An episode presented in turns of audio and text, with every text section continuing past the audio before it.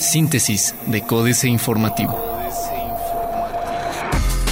Síntesis informativa 30 de agosto, Códice Informativo. Códice Informativo. PRI denuncia presuntas irregularidades en contrato por concesión de basura en la capital. Representantes del movimiento territorial del PRI en Querétaro denunciaron presuntas anomalías en la celebración del contrato entre la empresa Red Ambiental y el municipio de Querétaro, toda vez que no se muestra un domicilio completo de la empresa, además de supuestas violaciones a los derechos de los trabajadores. Francisco Pérez Rojas explicó que la empresa no muestra con claridad un lugar donde pueda ser notificada en caso de irregularidad además de que a decir de él se protege a la iniciativa privada y desprotege a la ciudadanía y los trabajadores.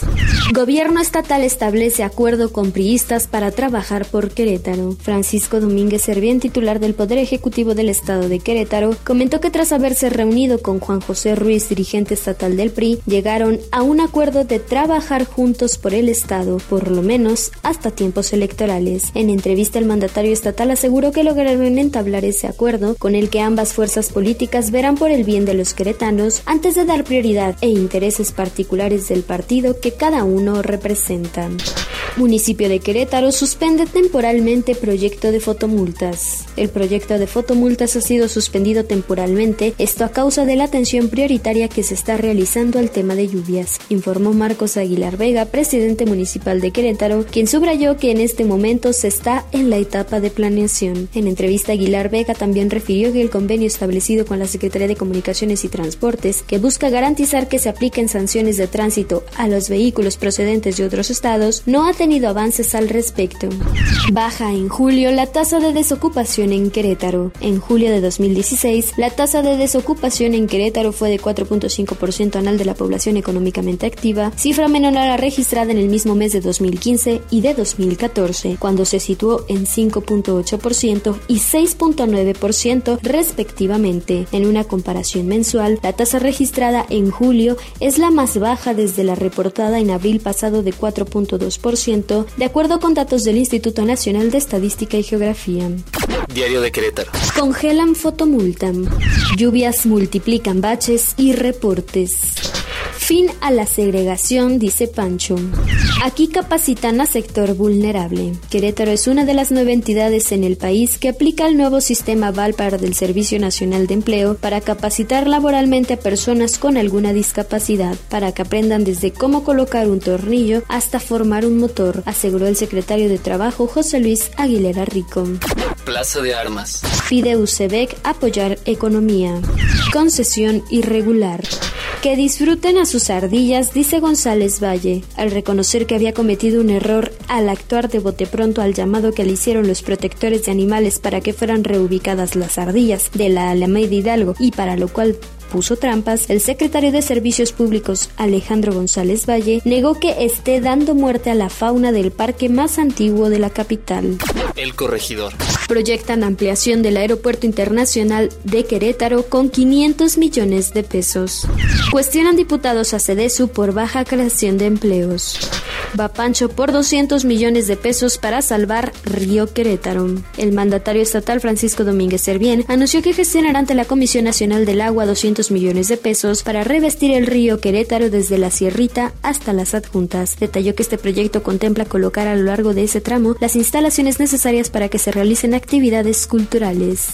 Analizan instalación de parquímetros fuera del centro. Mauricio Coburquiza, secretario de Movilidad en el municipio capitalino, aseguró que el área que encabeza analiza la viabilidad de colocar parquímetros en otras zonas, pero esto dependería de peticiones ciudadanas. Recordó que fue la empresa Aquiles Park la que resultó ganadora de la concesión, la cual es genérica para todo el municipio, lo que significará que de instalarse en otro lugar sería esta misma empresa.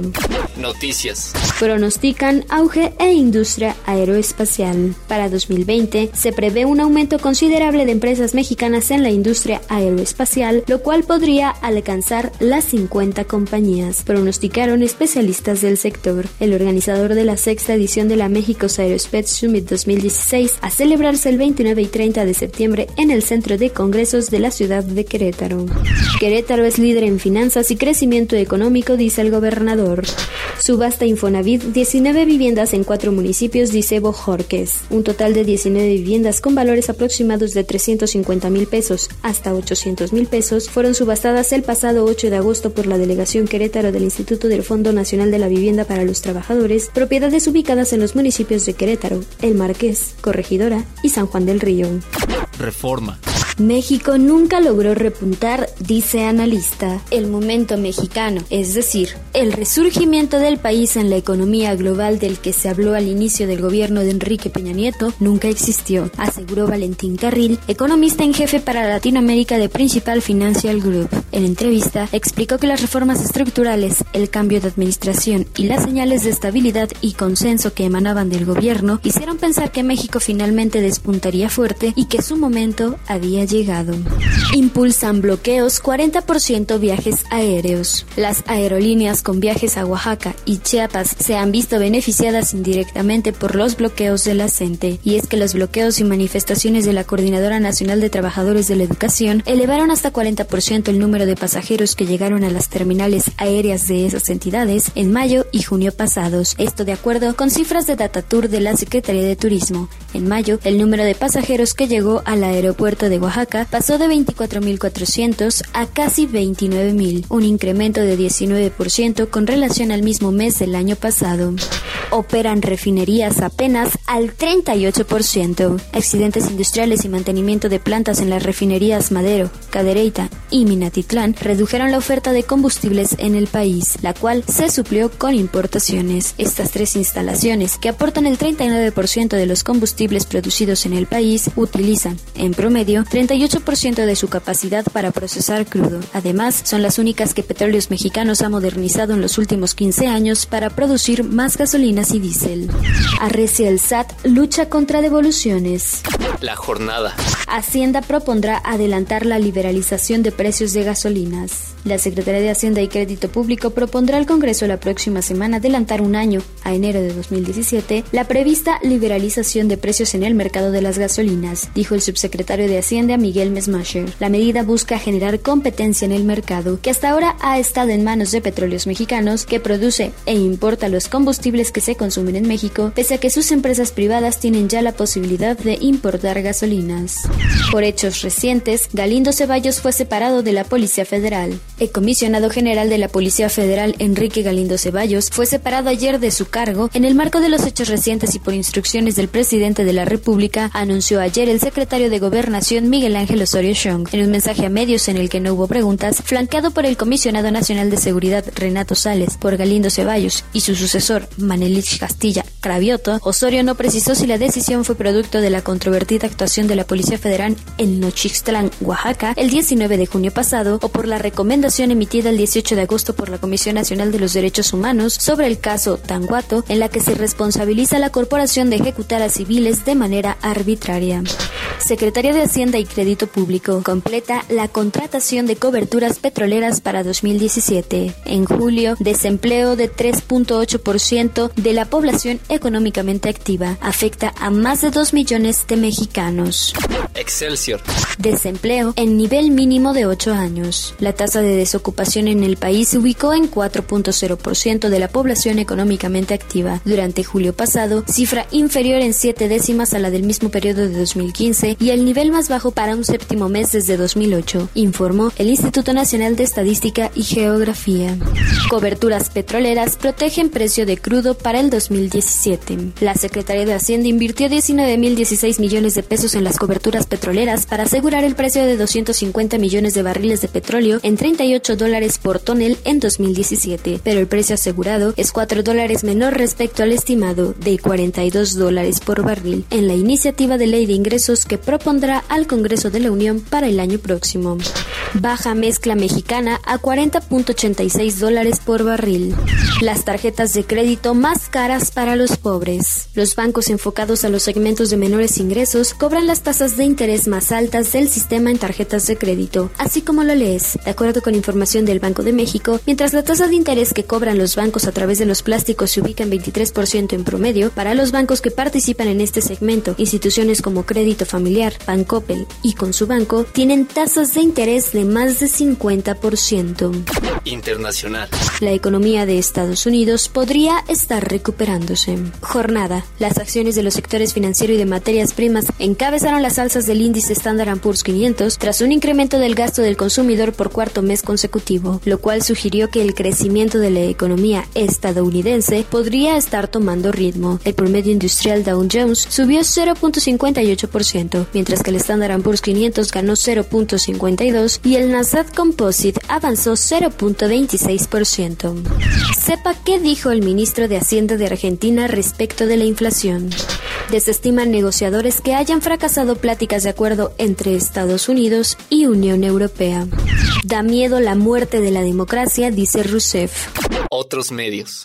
Las fábricas sin humo, ¿cómo funcionarán las industrias sin humanos? América Economía. Plantas subterráneas ultra eficientes, robots, controles biométricos, impresión 3D, realidad aumentada para visualizar prototipos y una mano de obra que abandona el trabajo manual por el software. Así imagina Siemens que serán las fábricas en el año 2060. Pero quizás no hay que esperar tanto. General Electric, multinacional que está invirtiendo millones en digitalizar su actividad industrial, afirma que las fábricas inteligentes serán moneda corriente para 2025.